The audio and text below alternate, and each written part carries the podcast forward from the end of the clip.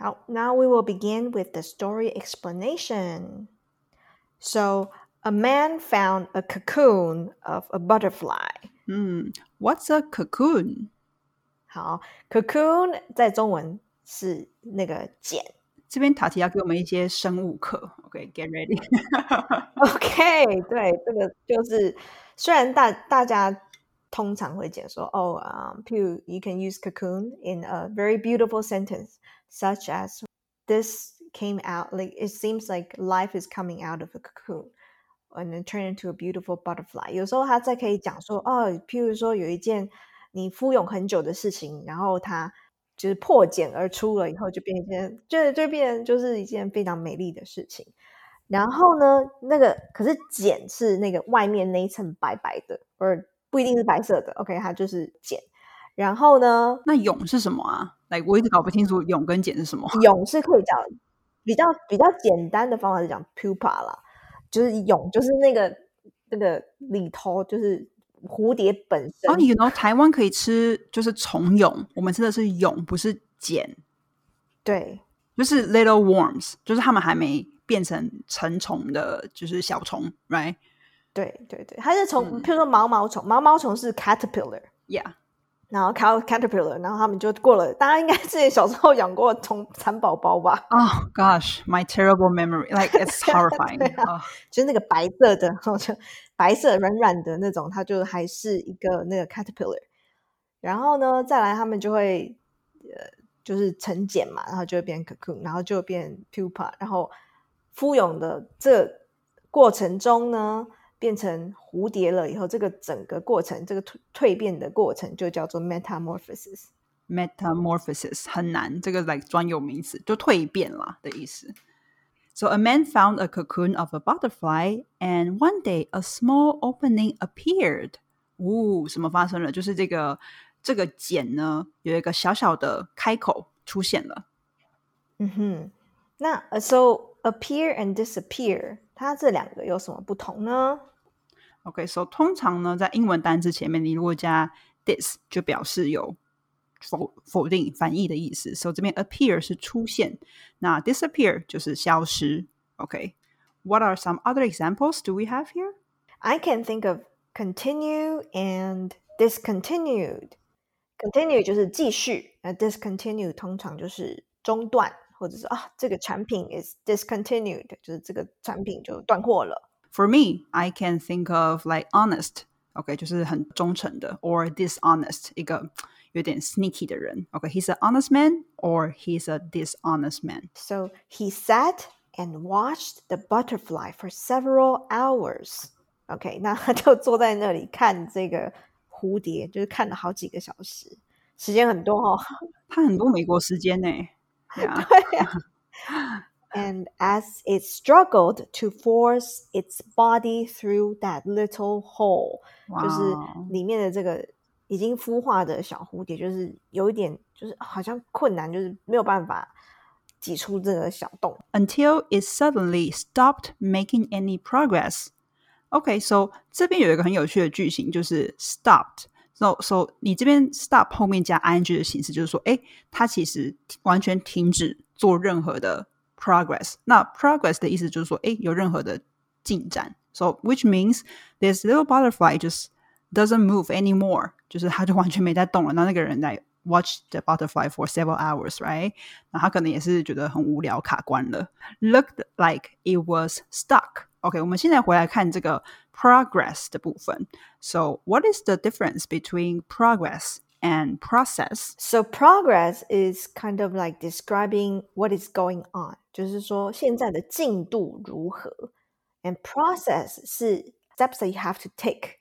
Yeah, what's the process? 这个过程是什么？所以 so it's a little bit different. So always we will say make progress，而不是 make process. What about stuck? What does stuck mean? Like it was stuck, like it was not moving forward，它就卡住了，陷入困境。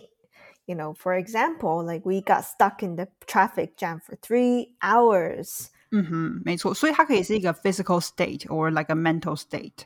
你可以是人真的卡在某个地方， 那你也可以是，就是 maybe 你可能觉得啊，最近人生卡关，或者是数学问题让你卡关这种。 So the man decided to help the butterfly. 哦，他就决定要来帮助他喽。这很母母汤，对不对？你看这个人就很喜欢干干预，就在那边看人家，然后还要帮人家。这个就是常常你在看那个 National Geography，然后呢，你就会看到可能一个很可爱的小动物就会被吃掉，然后你就说：“天哪，这个摄影师在干什么？为什么不去帮他？” 对呀 That's their job. They're supposed to leave it be. Yeah. So he took a pair of scissors. Okay, a pair of scissors 就是呃一把剪刀这样。Okay, and snipped off the remaining bit of the cocoon. What does snip off mean? So snipped off means to cut off something. Usually it's something smaller，就是把它剪掉的意思。或者是有时候我们可以讲说，My puppy was uh, snipped. 啊，什么意思啊？哇，我小狗被剪掉了。但公狗被对，这个是不是哦？它是公狗被绝育了，这样子。 The butterfly then emerged easily. Oh, what happened? 所以这个边呢，它就嗯 出就出来了嘛，就是顺利的从那个小洞跑出来了。Emerge 就是出现。 And although it had a swollen body, so what's swollen? 嗯，so swollen is an adjective over here。那它指的是肿起来的。有时候我们会说，哎，早上起床那个眼睛很肿，有没有？就说是 swollen eyes，或者是 swollen eyelids，眼皮很肿。 Small shriveled wings 就是 OK. So what does it mean? shriveled 是形容词，表示这边是当 萎缩的意思。所、so, 以这个蝴蝶呢，虽然它顺利的出来了，但是 you know it had a swollen body，它就身体肿肿的，然后跟它的翅膀呢也怪怪，就是 they were very small and they were shriveled，它们有点萎缩的，就那种长出来没有说一个 like a normal size。So 这边的话，shrivel 它可以说，for example，we can say profits are shriveling as the recession gets worse。Profits are shriveling as the recession gets worse，就是随着这个经济萧条啊 越来越糟，那这个利润利益也正在萎缩中。OK，那它有时候呢也可以当干枯的的意思。For example, you can also say the lack of rain has shriveled the crops. The lack of rain has shriveled the crops，就是这个哎，久久没下雨这件事情，已经让所有的农作物都干枯了。 So the man didn't think anything of it. 啊，他就完全没有特别去想这件事情。 Okay, and sat there waiting for the wings to enlarge to support the butterfly. Enlarge 在这边就是说，他正在等这个他的双翅可以长大变大。 By the way, he really has so much time in the world, right? 孵化过程很久诶、 Yeah, yeah, yeah. I think it takes quite a while. But it never happened. That didn't happen. 所以没发生。所以呢，这个 butterfly, what happened to the butterfly? It spent the rest of its life unable to fly and then crawling around with tiny wings and swollen body. Oh, what does it mean over here? 呃、s o what it means is the rest of its life，就是这这个蝴蝶的这一生呢，就没有办法再飞了。那 crawling crawling 就是爬行，所以它这一辈子呢，就只能就是用种种的身体跟小小的翅膀在地上爬行。This is so sad. Oh, that's so sad. I wonder if that man like knew he did something wrong. 我还想说，为什么这个蝴蝶？Despite the kind heart of the man, OK，所以尽管这个男子呢，他是出于好意，we can also say You you can also say that you know he his intention was good 他。他其实一开始初心是出发点是好的，他的用意是好的。嗯哼，哎，Combo 是不是在后面玩呢？ 没关系，我觉得听众习惯了。okay, and he didn't understand that the restricting cocoon and the struggled needed by the butterfly to get itself through the small opening. OK，这边有点太长了。他说，就是这个男子呢，他没有了解说 restricting cocoon 就是说洞口很小的这个茧跟他需要去用力去挣扎破茧而出这个过程呢，其实是必要的。It was necessary。他说，其实这是 they were God's way of forcing fluid from the body to the butterfly into its wings。诶，在做什么事情呢？就是它这个挣扎过程其实是可以让蝴蝶身体的有一个液体，是不是 fluid，让它可以流到翅膀，所以它是一个什么正常的生长过程。那后面就讲说，呃、t o prepare itself for flying once it was out of the cocoon，那一定要有前面的这个步骤，就是刚刚 Lu 讲的，就把这个液体挤到翅膀里面，它才可以在出茧之后飞翔。那因为它把它就是直接帮它剪开了，所以它没有这个过程，所以它的翅膀就没有就是经过这个呃成必须必经的过程了。呀，其实有点呼应到那个 We talk about my octopus teacher，就是我的章鱼老师那一集嘛。也有我们那时候塔提不是在说，哦，对，就是最后在 Will he save the little octopus？就是他会不会要救这个小章鱼免于鲨鱼的攻击？You know, like should we pay God？所以其实我自己有一些类似的个人经验，那跟那个种植，就像刚刚你讲的那个种植物非常有非常有关系，because 呃、 Sometimes some plants are just not meant to be indoors。那我们那时候在 hostel 里面有养很多植物，是把它带到那个室内的，可是它其实就不是，那就不是它的生长环境。所以就是，即使你再怎么样的去照顾它，它没有那个对的环境，或者是它应该有的那个风吹雨打，它就不会 长大。就算长大，也不会非常的好，也不会开花结果。